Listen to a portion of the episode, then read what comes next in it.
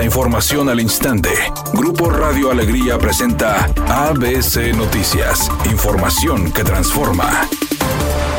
¿Qué tal? Muy buenas tardes, esta es la información. El nuevo ciclo escolar 2023-2024 en Nuevo León espera a más de un millón de alumnos del nivel básico.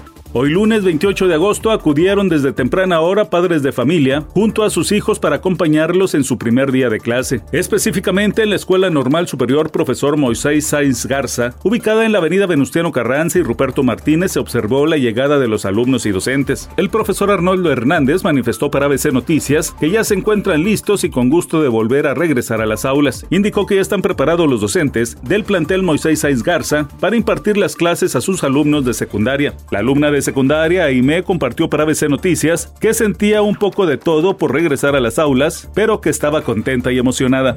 La Suprema Corte de Justicia de la Nación solicitó un incremento del 4% al presupuesto del Poder Judicial para el próximo año, lo que, de acuerdo a la presidenta ministra Norma Lucía Piña, representa el 0.26% respecto del presupuesto aprobado para el ejercicio 2023. Sin embargo, el presidente López Obrador dijo que es altísimo el presupuesto que pide el Poder Judicial, pero sería la Cámara de Diputados la que diga la última palabra. Entonces nosotros no vamos a modificar el presupuesto del Poder Judicial, pero sí lo puede hacer la Cámara de Diputados. Es legal, es constitucional. Y ahora, ¿cuál es mi opinión? De que no se deben de permitir excesos, que ganan muchísimo los jueces, los magistrados, los ministros.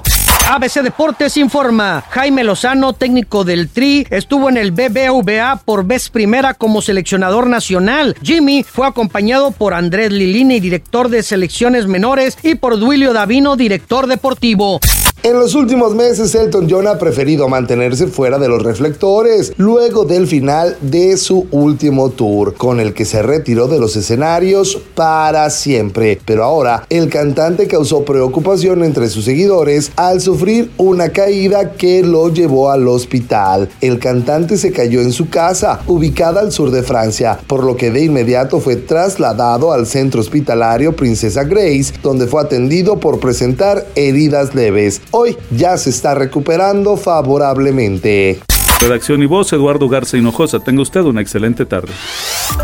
ABC Noticias. Información que transforma.